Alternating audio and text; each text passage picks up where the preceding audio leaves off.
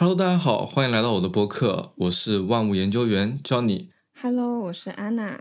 这是我的第一期播客，所以我也邀请到了我的好朋友来跟我聊一下我最近做的一个比较重大的决定，就是我裸辞了。呃，可能最近在这个大环境下，大家听到这个辞职的消息。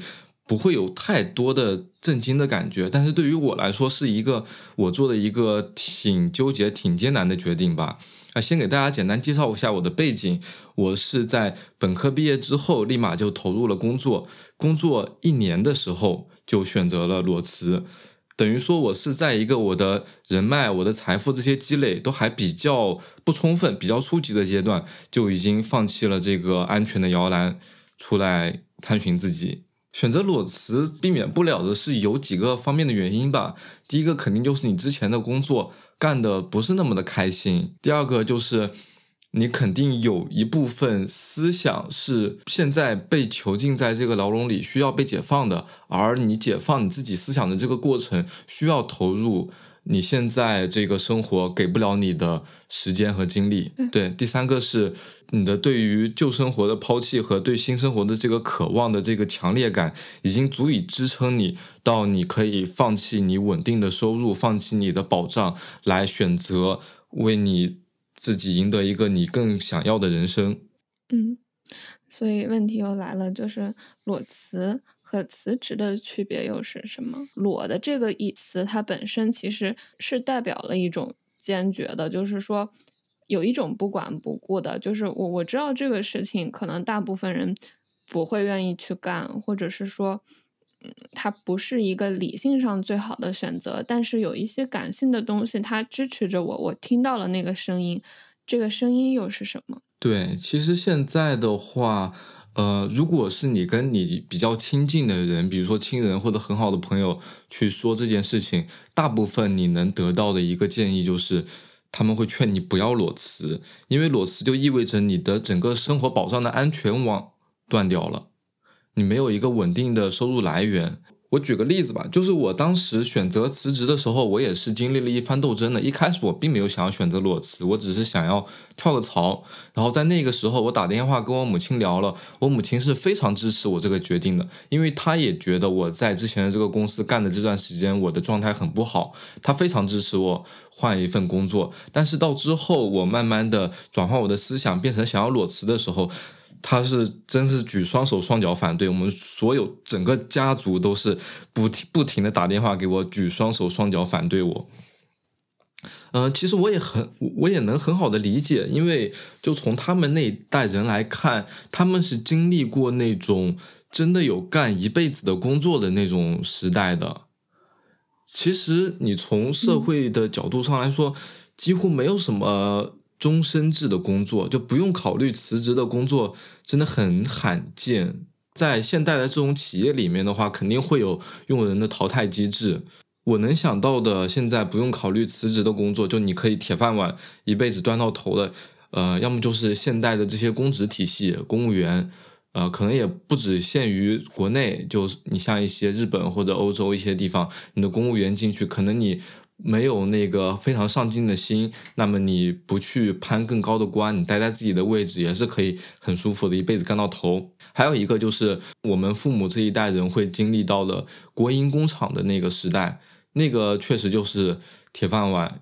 对，我觉得，我觉得这个很大的一点不同，其实，嗯，Johnny，你还是你的想法还有。各方面其实还是蛮，呃，开明，蛮那个。我觉得，尤其是现在，其实大家这个视野都还是蛮国际化的。就是国外有这个 gap year 的事情，呃，是一个很普遍接受的一个状态。你可以选择，比如说你在本科，或者是说，甚至你毕业了之后，你告诉所有的人，我要去，呃，有一个 gap year，我就要有有一年间隔年去做我想做的事情，去支教也好，去。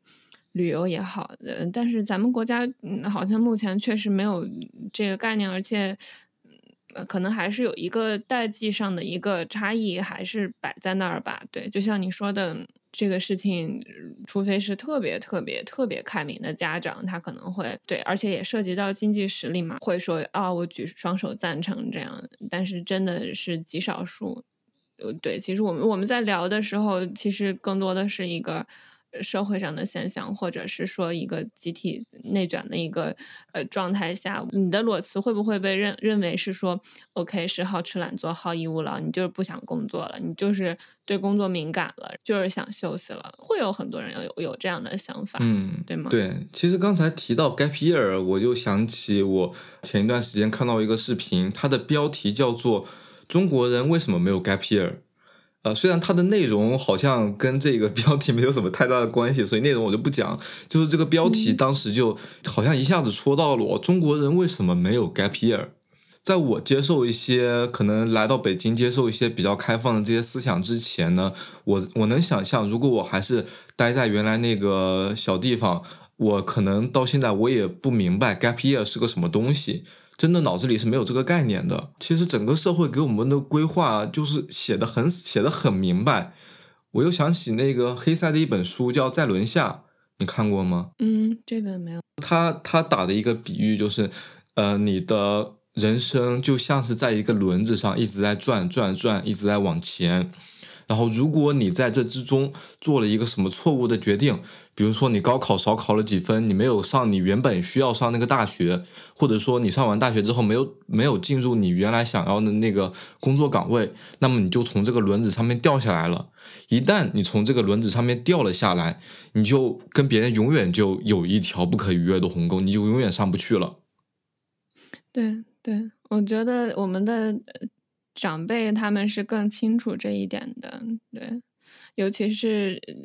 高考对我们的上一辈来说，其实是他们经历了那个没有高考和有高考的那个过程，他们知道这个对改变命运有多重要。我们现在这个时代可能有更多元的一些选择可以去，其实我们不管说裸辞也好，还是 gap year 也好。其实这些都只是外界赋予的一个标签，真正本质上其实是说，呃，每个人呃是否被允许有更多样的追求，然后在我们追求的过程当中，是否会受到很多的阻力，或者是说，就算没有阻力，可能我我我们会心中会知道，哎，别人会怎么去看这件事情，做这件事情，它可能本身并不是说我一定要跳出来窠臼，我要去。就要跟别人不一样，我觉得也也不是，不是说我们非要跟这个标签往这个标签走，或者是怎么样，可能更多的是一种内心的声音，就是说我有我想做的事，我知道，然后这个事情可能我要跳出来，我现在的工作去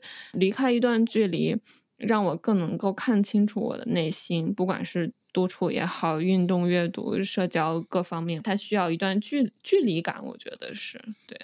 对，我觉得你刚才那个就多样的选择很对，因为我在我在说刚才那段话的时候，我其实有观察到自己的思想还是有一部分会向往那种在轮上的生活，就是一路非常的，一路非常的顺畅。比如说我考上了一个很好的研究生，然后进入了很好的工作岗位，一年赚个几十万上百万，然后过上那种所有人都羡慕的人生。其实内心里会有这样一种欲望在，很多人就是包括像我自己啊，我去去评价别人，比如说在轮上的人，或者说像我这样裸辞了的人，嗯，大家的评价好像都会比较的偏向于极端，就好像你听到有一个人裸辞了，他就是那种反社会分子加引号的啊，反社会分子，就他是一个比较 weird 的、比较奇怪的人。他会做一些比较呃极端的事情，但其实他也是有他的一个边界在的，他会在两端之间不断的徘徊。可能现在这个时间点，他比较偏向于裸辞的这一端，但是他内心仍然有在轮上的那一端的这个欲望在。嗯，啊，这就要聊到另一个话题了，就是我会觉得现在我自己把人看的都比较的机械化。像我刚才说的，用这个非黑即白的观念来区分人，其实大家都是活在一个灰色地带的。这个就不得不谈到上一份工作带给我的一些感觉了。刚才也提到，就是这个裸辞肯定是有一部分原因是因为上一份工作你干的不开心嘛。在这里，我觉得我也有必要说一下上一份工作带给我的感觉吧。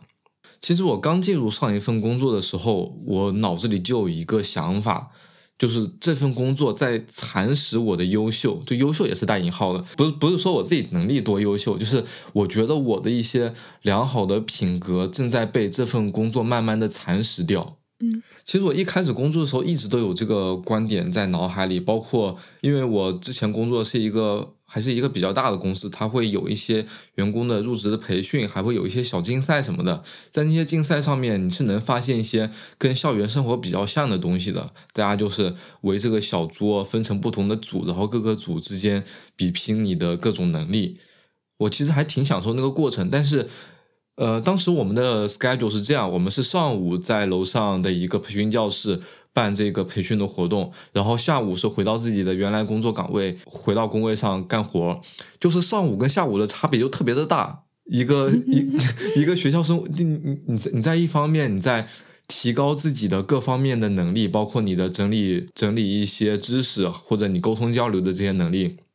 然后你到下午你就会明显的发现这份工作就在把你的这些能力慢慢的给磨灭掉。我的工作是一名保险公司的。核保员就是算在保险公司整个业务里面的中台的一个部分。像前端的话，我们会有业务员去进行一个保险的推销嘛。像我是团体的财产险，就是针对这种呃企业客户的。我自己做的是工程险的板块，就比如说你是一家公司，你现在要造一条路，或者说你要盖一栋楼。然后你要为这个造路的过程或者盖楼的过程要买一份工程的保险，那么我们的业务员去跟你对接，他把你的工程的资料发给我，我通过评判你这些工程的资料来给你这个工程一个保费的报价和保险方案的一个设计，主要就是这些活。那在这个过程中，其实我们跟业务员的关系就会非常的微妙，因为如果我给他一个足够低的价格，那业务员是有很大的把握把这个项目给拿下来的，对吧？价格越低，客户自然会选择我们嘛。但是我从公司的角度出发，我又不能把价格定得太低，价格定得太低，我又会亏了。呃，从公司角度出发的一个矛盾，价格越高，我的利润越高；但是价格越低，我的规模越大。那从我们跟业务员的关系来看呢，业务员他是希望自己拿到的价格是比较低的。所以他会开口跟我们要很低的价格，但是我们肯定不能给他这么低的价格，我们会把这个价格给抬高，为了从公司利益的角度出发嘛。所以我们之间就存在一个矛盾的关系，我跟他是利益的冲突方。但是从另一个角度看，我就只有这些业务员，如果他不给我干活，他不给我去那个去拓展这些客户，他有其他的选择。他不做我的工程险，他可以去做隔壁的其他的险种，去做财产险，他一样有佣金可以拿。所以说，我们又另一方面，我们还要服侍好他，他是我们的武器。所以在这个过程中，就特别的特别的难受，特别的纠结。你要去每天都要去平衡这其中的利益相关的关系，以至于说，其实最后导致我一个比较难受的状态，就是我觉得我有一些情感障碍。因为我跟所有事情都，不管是人也好，所有物、所有人、所有事物都缺乏一个真正的交流。就你跟所有人讲话，你都会要小心的提防他说这个话的背后会不会存在一些什么利益上的那种安排，就很像生意场上那种，就是你没有办法打开嘛。对，比如说公司里有一个人跟你玩的很好，想要跟你交朋友，但是你们又有利益上的往来，那你肯定会多多少少会考虑到这一点。你会避嫌，这也就是很多人说的为什么在大公司里没有办法交到朋友。这个工作里带来的这个感觉，它其实很大程度上会影响我看待整个世界的态度。因为首先，你从时长上来看，你每天工作时长在你一天当中清醒的时间就占了大半了，对吧？你从每天的沟通上来看，每天下了班回到家里，你有几个可以一起聊天沟通的人？你作为一个社会性的人类，你每天的社会性社交的这个部分也大部分集中在公司里，所以你在公司里的整个氛围就很大程度上决定了你整个人的一个状态。每个人能嗯接受的戴社会面具的那个时长的比例是不太一样的。其实我我之前也思考过这个问题，就是说我会对可能会对独处的时间，或者说一对一的这种关系的时间，呃，不管是说亲密关系、朋友，还是说家人，还是呃对象也好，你的就是每个人所需要的自己的时间，还有一对一的时间、一对多的时间、小范围，还有就是说一对很多的这种时间，它其实需求都是不一样的。那我们又没有办法去苛求一份工作，它能满足你这些需求，然后。下班之后的那些时间，当你这个需求和这个就是你真正的需求和你能够自由分配的精力产生一些冲突的时候，对，是我觉得是是会是会有一些痛苦的，对，嗯呃，总结来说就是我在工作时候的那个状态非常不是我想要的状态。所以当时我也我也会把我的上班时间跟下班时间分得比较割裂。我的下班时间就非常不愿意接到工作的电话，干工作的事情，即使那就是一个很简单的事，我可能只需要在屏幕上点一下，给人批一个签报，点个同意就 OK。但是我也我从心理上非常抗拒这个过程。其实当时对自己的消耗很大吧。我当时还做了一个视频，就还搞得挺那什么挺。Emo 的，我的状态真的很差。当时我宣告了自己的死亡，就是我已经失去了快乐的能力。我可以给你看一下这个视频，我们一起来看一下吧。嗨，好久不见。今天想给大家讲个故事，故事的名字叫《一场精心策划的死亡》。我认识一个人，他叫小 A，长得不高也不帅，是个普普通通的小男孩。小 A 是个很自律的人。他每天准点起床，骑着自行车，沿着东三环去上班。他是所有人眼中的乖小孩，每天的行程轨迹只有公司、健身房和家，除了周末。每到周末，他会踩着小单车穿过大半个北京去读研究生。可能是中学时养成的习惯，小 A 始终把效率至上挂在嘴边。他好像有四个大脑，可以边吃饭边听别人聊苏格拉底，手上推导着平微分方程。脑子里还在想着明天吃什么。他最讨厌的事就是闲着，所以他才会将自己的日程排得这么满。他坚信着，不管做什么事，只要不闲着，肯定会有所收获。他遵循着这一原则，度过了高中、大学，迈入工作岗位。自律的生活让他成长得非常光鲜亮丽，聪明、上进、健康，操持着全国最大的盘子，过着很多人羡慕的生活。但有些事只有他自己能看到，一成不变的工作，遥远的晋升，因为人事变动，小 A 要一个人撑起整个部门，又刚好赶上学校一波课程结课，有好多报告和考试需要准备。他每天瘫坐在电脑前，像一条年迈的哈巴狗，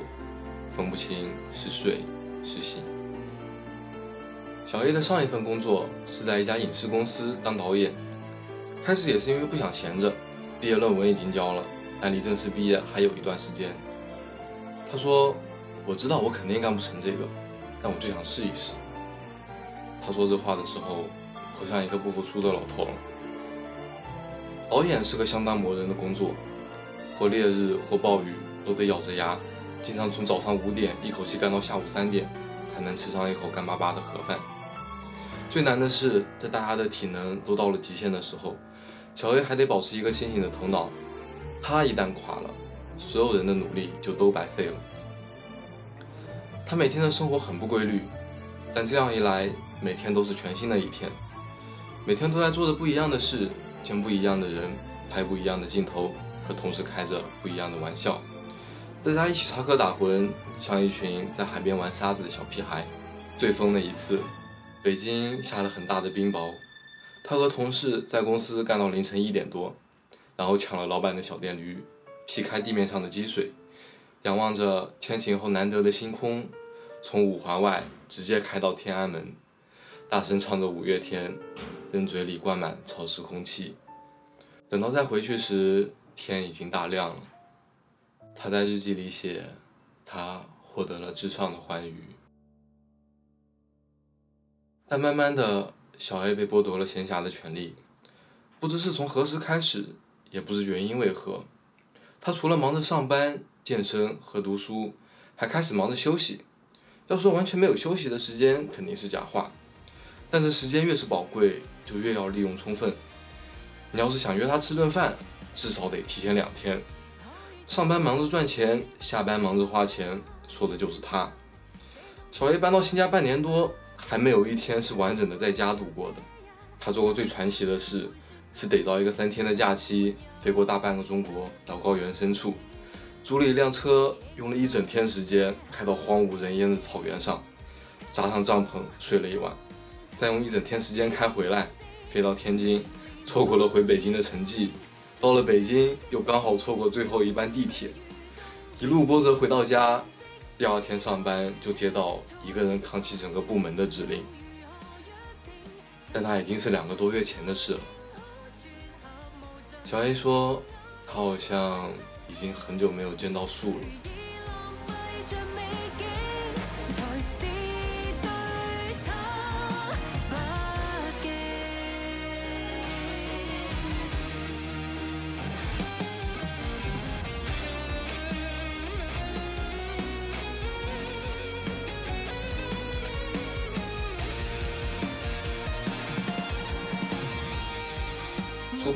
说：“闲暇是人生的精华，但闲暇不是躺在草地上悠然地对着天空发呆，闲暇存在于生活中的每一刻。这也是小 A 告诉我的。他说他像一朵浪花，被裹挟着拍来拍去，晕头转向，自己也不知道发生了什么。他说他老了很多，就连按摩店的技师都说他像三十的。他才本科刚毕业。”他说，他很想哭，但他好像动不了。上次吃饭的时候，小 A 花了很久时间把这些故事讲给我听。他说，他的灵魂好像已经被耗尽了。那次过后，再没听到任何关于他的消息。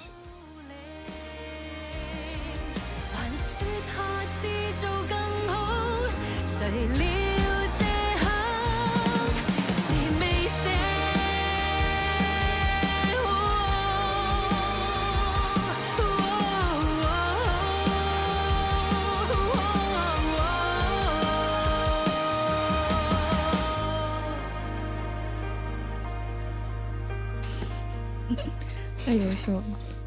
其实真的还是。挺有感触的，我每次看到自己的这个视频，都还挺想哭的。我觉得可以出一个系列，我还挺我我看着还挺挺挺代入的。但是确实只有当时的那种心情才能写得出来这种东西。你让我现在去写，真的那个情感过去了就过去了，就不会再有了。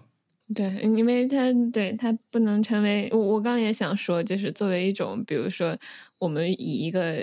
跳脱的一个视角去去带入当时的情境是 OK，但它没有办法成为一个完全生活的一个常态。人不能一直就是生活在一个就是就是其实是一个充满表达的情绪里，但是那可能是作品的一个状态。我觉得那个选的歌还有歌词都挺好的，随意浪费着美景才是对他不敬。容祖儿的《东京人寿》当时特别喜欢。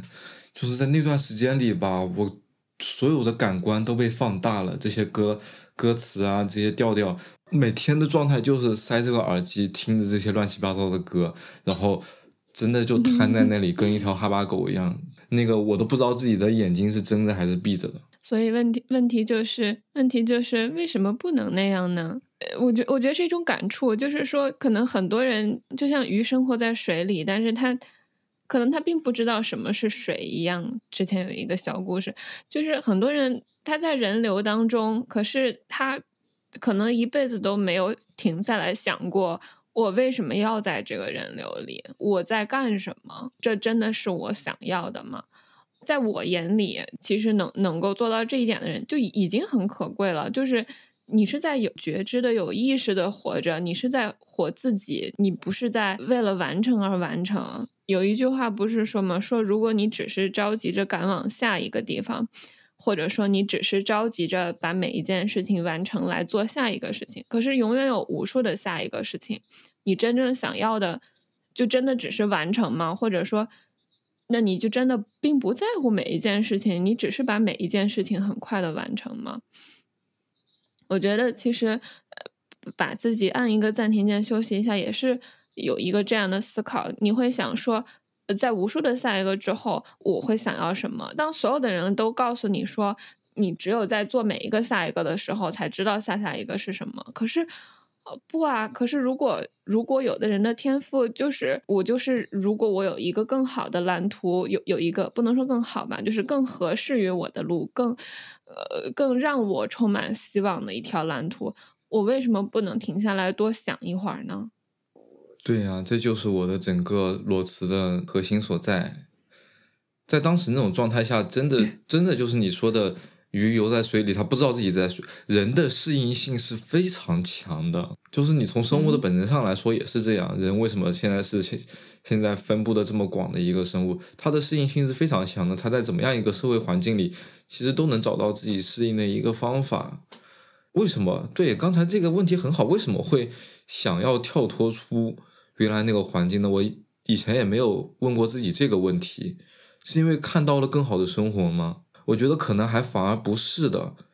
是因为我在原来那个环境里，我能一眼就看到我三十年之后是什么样子。我觉得这是一件特别恐怖的事情。我才二十岁刚出头，我能一眼看到我五十岁时候的样子，真的。我在原来那个环境里，嗯，其实我过得还挺好的，就是我在我的那个岗位上，我的能力能完全胜任，并且就是我的能力还有点富裕。我的所有领导对我评价都很高，呃，虽然我之前一个领导就是走了之后剩我一个人扛一整个部门嘛，那段时间确实比较累的，但后来来了一个新的领导，对我非常赞赏，也非常好。如果在那个系统里的话，他就是我的伯乐，干什么事情，工作上什么事情他都非常护着我。当时公司里传的就是，因为他比我大很多嘛，我二十几岁，他都五十岁了。就是他把我当儿子来养，他自己没有孩子，他把我当儿子来养。当时的感觉真的就是这样的，嗯，对，所以过得还挺幸福的。他给我规划的路径就是，他五十多岁了，过两年就要退休了。我这个部门呢，一开始只有我一一个人，然后他过来之后就我们两个人。他退休之后，我自然而然就会接他的位置。那那个时候，我就是可能是这个整个集团。最年轻的一个做他这个位置的人，所以这个机会还是挺好的，不管是从待遇上来说，还是从这个 title 上来说，都挺不错的。而且我领导给我规划这个，他不是说嘴上说说我给我画大饼，他是真的有在这么做。因为我们部门本来是四个人的编制。然后现在就我跟他两个人嘛，一直都是缺人。我们两个的工作量也非常的饱和，一直都需要招新人。其实我们部门里面就是大部门里面互相之间借一借人还是能借到的。但是因为借来那些人呢，第一他们工作经历比我长，第二他们也有一些在他们那个岗位上本来就有的经验。如果把他们借来在我这个部门干，那么两年之后升到我领导那个位置的就不一定是我了。我领导就是想到这点，所以他跟我去挑人的时候，每一个人也都非常仔细的去问过，也都非常那个尊重我的我的意见。最后还是他自己决。其其实我当时并没有发表任何意见，因为那个时候我已经决定辞职要走了，但是我还没有跟他说嘛。其实心里是有这个想法，所以我没有发表任何的意见。我只觉得他对我非常好。最后他自己还是决定，就是从零开始校招两个新人，然后自己开始带。真的对我非常的照顾，我在原来那里真的活的还挺舒服的。后来那段时间，但是在那样的一个环境里，因为公司还是一个比较偏向于传统的公司，岗位就那么多，那个公司里面调来调去，调来调去，我能想象自己五十岁时候是个什么样子，每天穿这个西装，早上就开始在在那儿啪啦啪啦回邮件。然后跟一堆人啪啦啪啦的沟通，就那种生活吧，我觉得可能能赚点钱，但是挺没意思的。你的整个生活圈子就被限定在了那一个圈里，大家都是为了钱在冲破头皮，在探索自己人性的底线，真的是在有在探索自己人性的底线，为了 为了钱干出什么事儿的我都见过。你提前看到了自己会成为一个自己不想成为的人，这个，嗯，然后，但是当有一些人，呃，就其实是很多人了。当很多人，如果你和他提说，哦，就算你只讲一个故事，说啊，有一个人辞职了或者裸辞了，就是没有找好下家，没有跳槽，直接就是辞掉了，那他会觉得，哦，这个工作这么不开心吗？或者说，呃，这么勇敢？呃，不能说勇敢嘛？或者他们心里可能会觉得，啊，这个人会不会有点傻？或者说他会觉得，对他来说最大的恐惧是没有找好下家。然后就直接辞掉了。在在很很多人心中，其实他恐惧的是这个。当你谈到你刚才的最大的恐惧是，你的核心关键词是我，就是说我我我看到我将来会变成一个什么样的人，那个人是我不想成为的。不管是说他要用很多的心机去获得你的销量也好，或者是说你会在那个岗位上变成一个流水线的一个没有。看不到人，就是人人的那个光芒的，你自己的那个光芒的一个人也好，这这这是你所恐惧的。但是有我们不得不承认，其实就是很多人他更害怕的是，呃，失去他现在的那个很稳定的、很别人看起来很好，或者甚至他自己都觉得很好的一个处境。所以，所以这个归根到底是一个评价标准。就像你刚你刚那个视频里，其实有一句话是，我觉得那一刻我是很就是特别特别触动的，就是说这件事情干不成，但是我就是想试一试，就是那个我就是，我觉得那三个字是特别能代表一种状态或者说一种追求感的，我然后让让我们觉得我们自己在发光的，其实也是那个在追求那个自己的过程，就是说我忠于我自己。无论发生什么，我听到了一个声音，我没有办法去，不是说我没有抗拒的能力，或者说我忍不了，而是说，是那一个声音带给了我的人生希望，我我没有办法不忠于我自己。嗯，大概是我不知道我描述的呃是不是清楚，但我觉，但是我我我我的感受哈，大概是这么一种，你说是冲动也好，是本能也好，对它其实跟人的，比如说一些侵略感啊、食欲啊、睡觉的欲望，这些都是一体的。我们要承认，我们是我们有人的一部分。其实这个刚才我们描述的特别的阳光，特别高大上，说这是一种。这是一种很好的、很好的精神状态，很好的品格什么的，但是在另一套评价观念里，这个就是未开化，就是你没有长大，是吧？对对对，好好比我们我们最开始说说到这个事情的时候，我们会有一种呃强烈的一种呃被别人推着的感觉，一定要证明。我我辞职是为了什么？但是但是这个前提，它本身为什么裸辞？在这个大背景下，它一定要是为了一个什么？我不能不为什么吗？对呀，不能不。我我觉得 就是就是。或者说，其实今天我我们会有一个共性，就是我会很努力的在证明哦，我裸辞了之后，我干了这个，我干了那个，我要证明我特别忙，我很重要，我是很厉害的，我我原来有多厉害，我放弃了这些厉害，我要去找一个什么更厉害的东西。我我们都在，我反省了一下我自己，就是我们都在很努力的证明说，呃，我这个东西是我主动放弃的，我不是被迫放弃的。然后我我们要去呃很努力的证明我。我们很优秀，呃，或者怎么样？可是凭什么我们不能不用解释那么多？就是为什么不能呢？我我觉得这个才是我们让让我们感觉有一点不舒服的，并不是说哎别人不理解这个选择，其实还好吧，对吧？会有很多人，也会有一部分人会理解我们，就是那个知我者为我心忧，不知我者为我何求嘛。但是。但是为什么？为什么？为什么我们所有的人都需要去？嗯，我觉得这这是一个让我感觉很嗯很很那个的话题。是的，但其实现在想要裸辞的人也越来越多了，你发现了没有？好像大家也都慢慢的在脱离那个长大了的那个过程。就是他们会，大家其实会有这个想法，只是说现在做的人可能还并没有到那那么多的状态，但是有这个想法的人越来越多了。包括我身边几乎所所有的同学吧，都是不想上班的。哎，就很奇怪。你说啊，在原来的可能在十几二十年前，会有人不想上班吗？就是说，或者说不想上班的人会现在这么多吗？那会儿的可能社会压力会更大吧。如果你不上班，你可能是千分之一、百分之一，会不会那个数量级？会不会让别人就是可能不太能嗯承受别人的目光，会会有这种吧？我来聊聊我理想中的工作的形式啊，就是我觉得一份工作应该是不，它不能被称为是你的一份工作，它就是你生活的一部分。就你想要去做一件事情，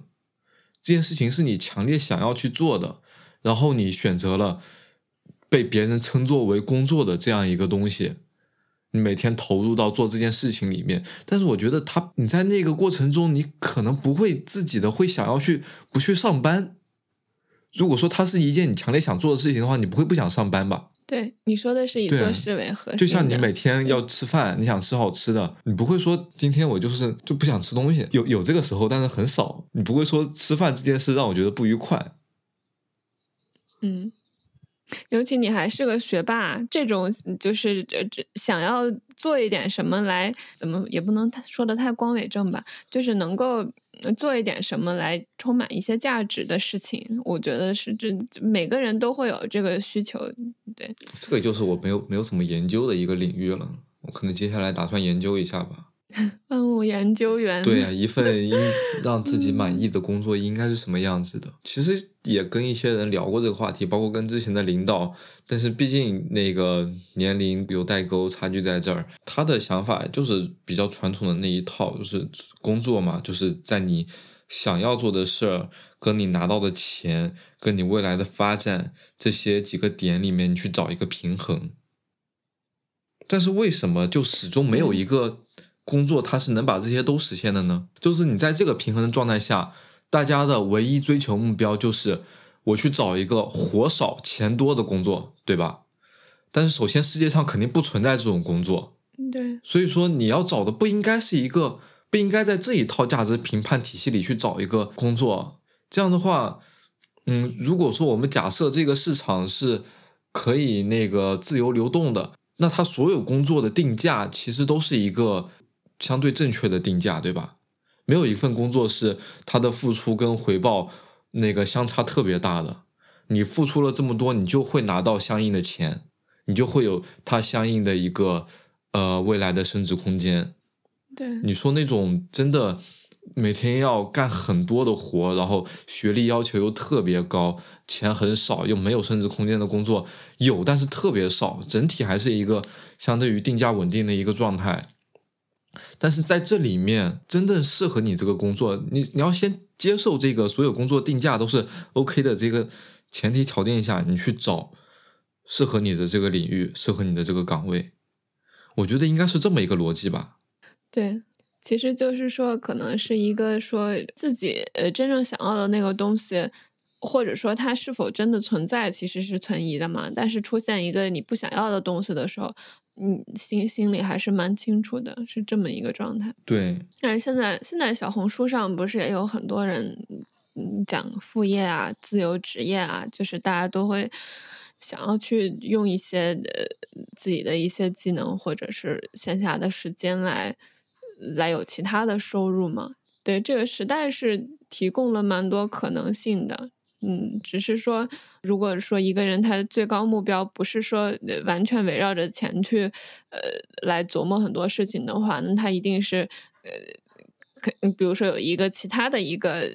执念或者说一个锚的话，那这个东西它能带来的经济收益肯定是不如只对着那个钱去，只绕着那个钱转的。然后我们现在这个特别内卷的这个。性质，或者说一年比一年大学生毕业的人数一年比一年多很多很多，这个状态其实又又决定了说，同样的工作可能会有更多的竞争，然后同样一个螺丝钉可能会有更更高的一些要求，反而是嗯，其实我当时辞职另一个目的就是这个，就是我想要找到自己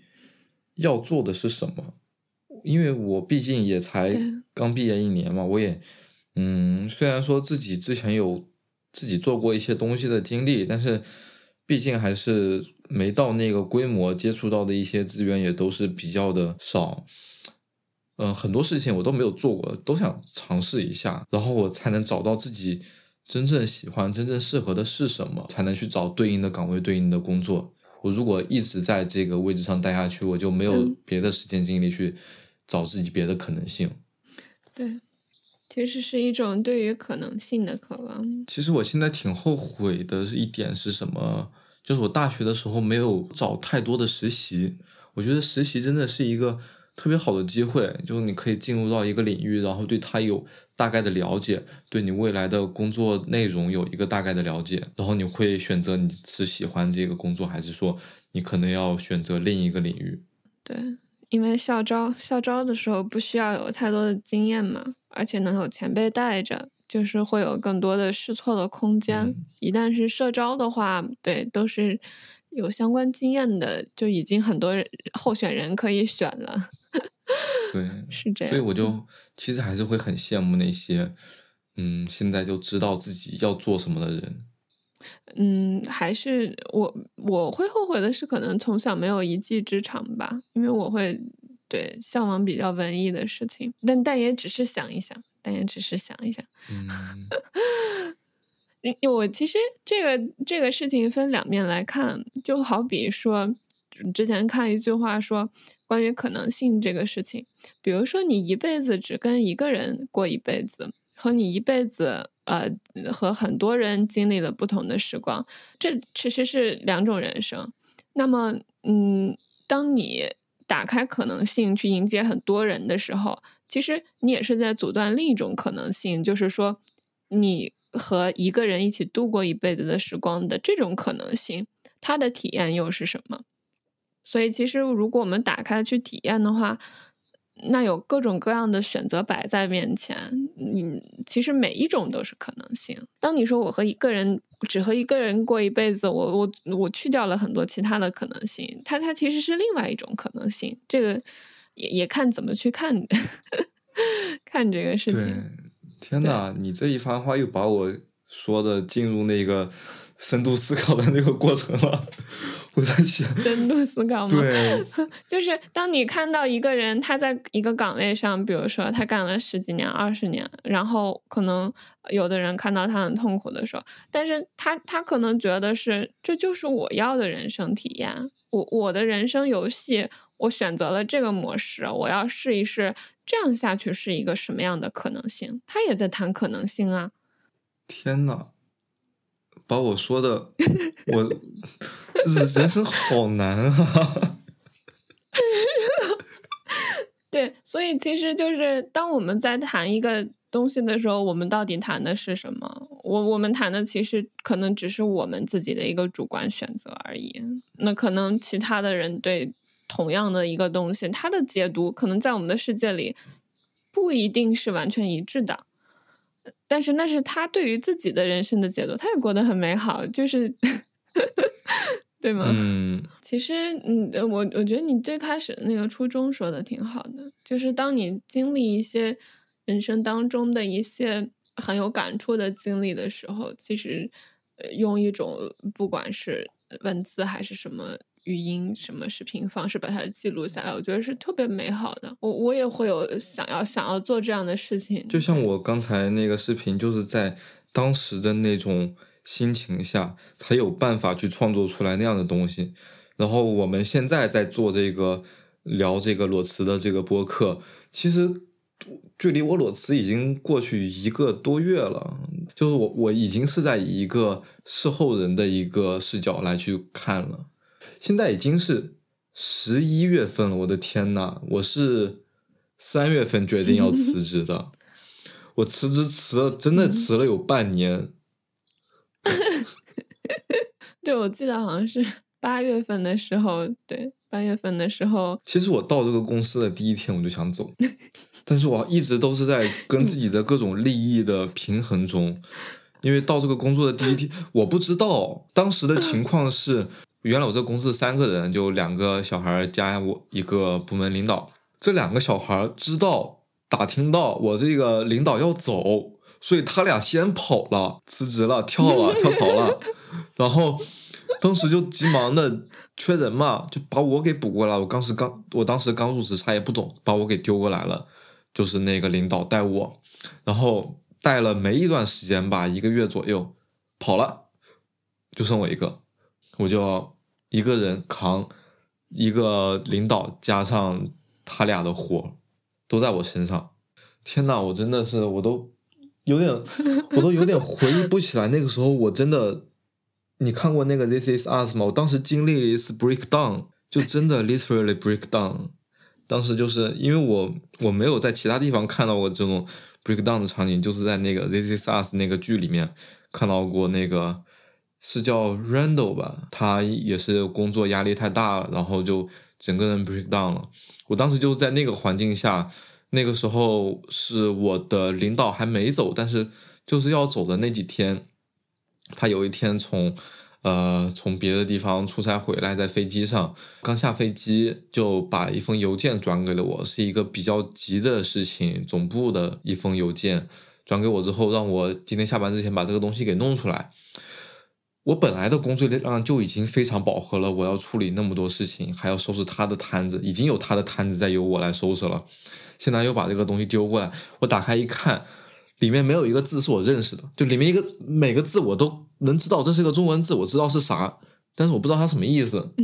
我也不知道该问谁去，能问的人已经不在了。我当时就那个感觉吧，就是你已经是一个整个人的精神状态极度在边缘的时候，又来了一个一个特别重要、特别着急，但是你完全不会的任务。我一下子就爆发了，我那个眼泪一下就飙出来，我坐在工位上，眼泪就飙出来了，我就捂着袖子，一个人跑到那个厕所去哭，当时就是真的是止不住，哭了可能有半个小时吧，越想越想越难受，越想越难受。我之前还看过一个综艺，是说也是类似的场景，就是一个女孩子被领导骂了还是怎么着，然后她就一个人跑到。厕所去哭，进厕所之前给自己设了一个五分钟的倒计时，五分钟到了，闹铃响了，出来擦擦眼泪，继续干活。我觉得这就是那个时候的我，在那里哭，一直哭哭哭的，到最后被一通电话给叫了回来。我的天呐，我真是，而且当时我特别单纯，是什么？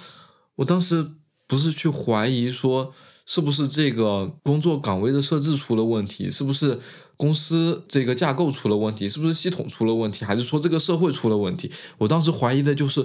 我为什么没有能力去做好这件事儿。我当时怀疑我自己，首先感受到了，对我会会是，我现在想起来还是比较心疼当时的自己的。这可能也是我后来那个领导为什么这么器重我的一个原因吧。他也知道我经历了这些事但是他不知道这个 breakdown，这个应该没有人知道。现在我回想这个事儿，我就觉得。这公司何德何能把我压榨成这样？哎，刚才聊的不是这个话题，刚才聊的是我为什么辞职辞了这么久，对吧？嗯，当时是我进来的时候就想走，但是我进来时候是那个签了签了三年的合同，有六个月的试用期，试用期的工资是打八折的。当时我也没有什么存款，每个月到手就那点钱，交完房租就基本上不剩了。所以我还是需要一些资金的，我就想着等那个六个月过完之后，他会把剩下的没发的那百分之二十一次性的补给我，我就等六个月过完，他钱补给我，我就那个找下家我就走。我是七八月份，八月份左右入职的，然后过完六个月就是第二年的二月多，二月多就过年了，过年过完就发年终奖了。我就说发完年终奖我就走，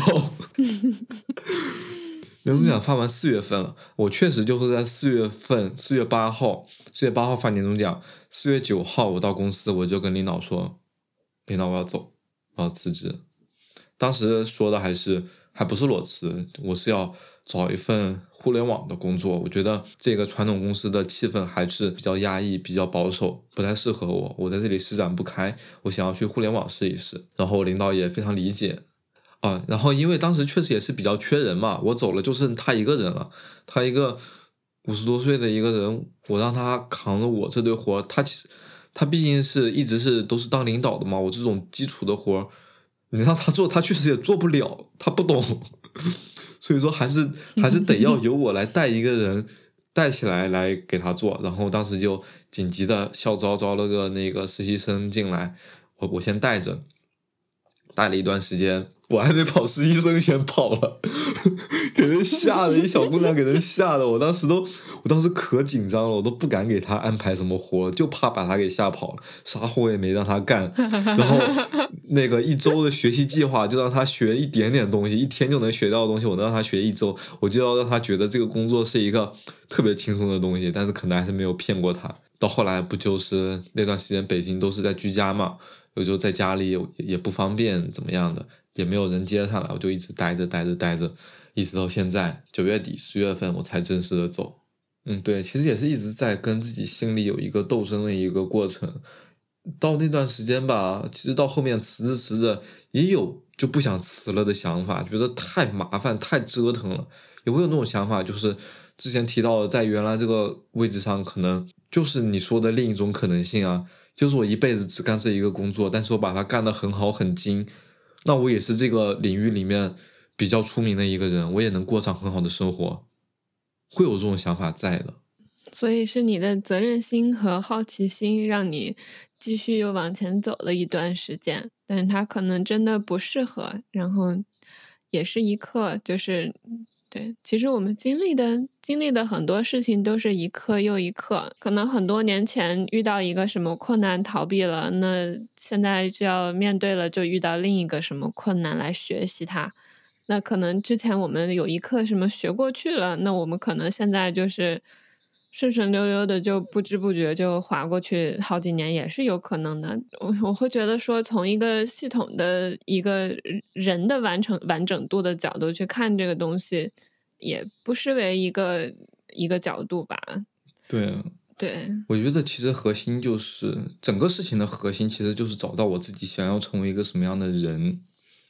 哎，我其实我想问，咱们认识可能也没有说那么深，也没有认识特别久吧，普通的好朋友。就从你的角度来看，我大概是个什么样的人？你会不会觉得我可能有点野，或者说我还是比较保守？我不觉得，我觉得野这个倒没有什么，可能我自己也比较野吧。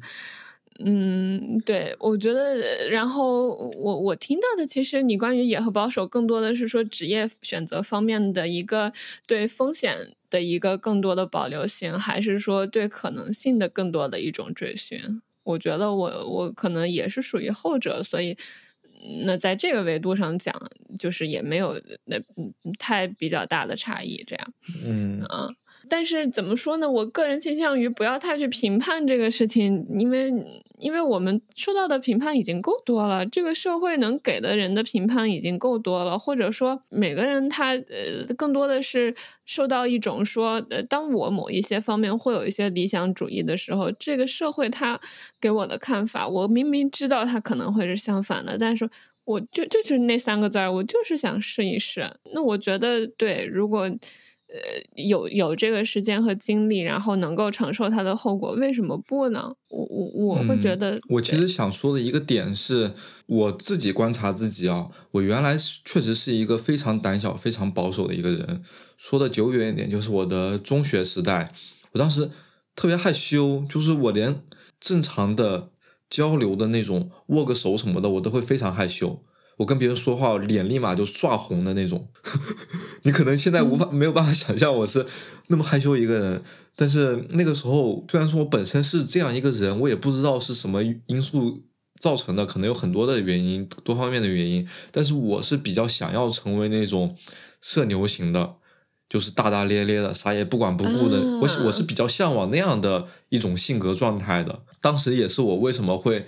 强迫自己去。做一个自媒体这样的工作，我一开始也特别害羞，我不敢，我一开始只敢做一些文字性的东西，然后一开始做视频，就是我非常害羞，我不露脸，我露自己的手的时候，我就已经做了无数的那个心理打架了，到最后现在露露脸，然后到现在对着镜头说话比较的流畅，然后现在就是各种交流都非常的顺畅，我觉得我这方面不是。我我是有刻意的让自己去多开阔自己，多把这种社交圈子给打开，把自己的内心给打开，多去跟别人做这种交流，就是这是我想要的一种生活的状态。就是当时我辞职的时候，就会有在在这个岗位一辈子干下去的，和跳脱出来做一些比较自由的岗位、比较自由的工作，甚至自由职业这方面一直在跳脱做一个权衡。其中有一个比较触到我的点，就是这张照片。呃，这是一张我在微博关注的一个博主，真的就他不太火，但是我那个就因为。这篇文章有喜欢到他，他在去大理旅游的时候，在洱海前面拍了一张照片，照片的背景是洱海里面的几棵枯着的树木，然后湖里面有他的倒影，他站在照片的中央，呃，没有穿衣服，就穿了条裤衩子，站在那里露出了自己的身材，就他他写了这么一段话，引用啊。拍这样一张照片，是我看到洱海枯木的时候无比强烈想做的一件事。照片里的是二十岁的我，二十岁的脸，有二十岁的身材，在二十岁想去的地方拍一张二十岁想拍的照片，足够酷。引用结束。有很多人没有办法做这个辞职的这个决定，就是因为现在确实啊，客观来说，大环境确实是比较难。但是我觉得我们的青春会更加宝贵，就是这段最美好的时间失去了，你这辈子就没有第二次了。你可能在三十岁、四十岁、五十岁的时候，你能再去一次洱海，但是你不会有当时的那种心情，你也不会有当时青春的脸、青春的身材。你就应该在最光辉的岁月做你最想做的事。我是这么一个想法，挺好的。其实也说明的是。对于可能性的一个定义，就是说每个人的可能性。那这个定义听起来就是说当下的一个最大化，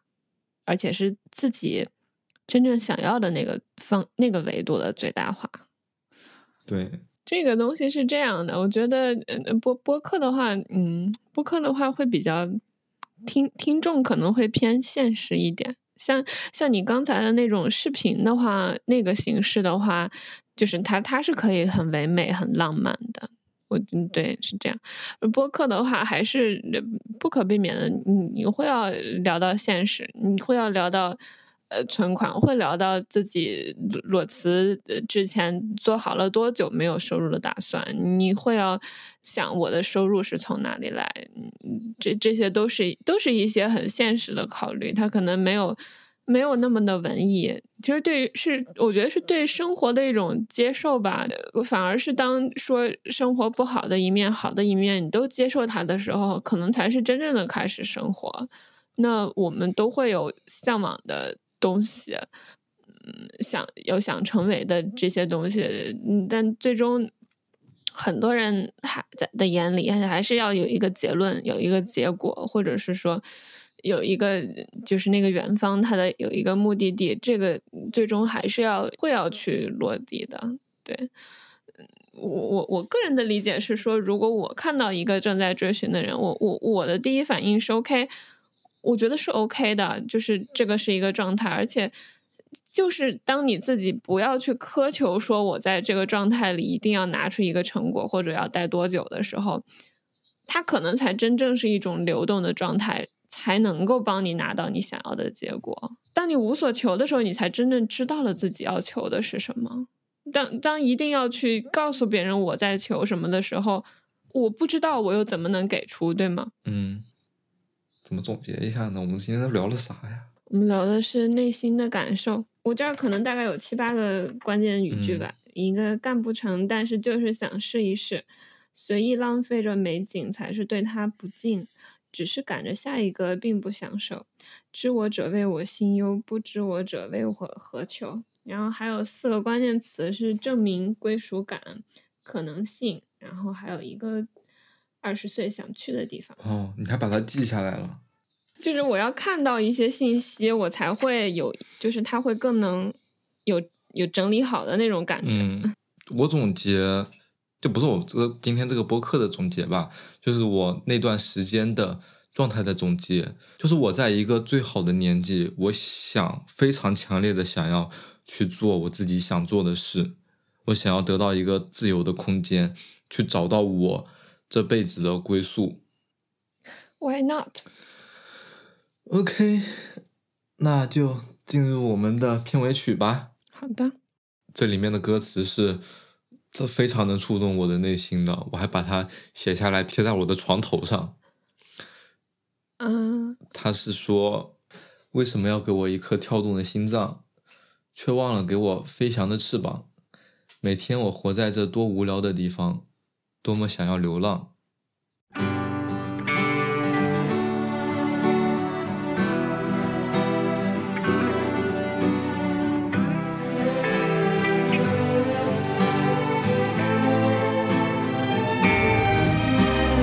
我让命一条，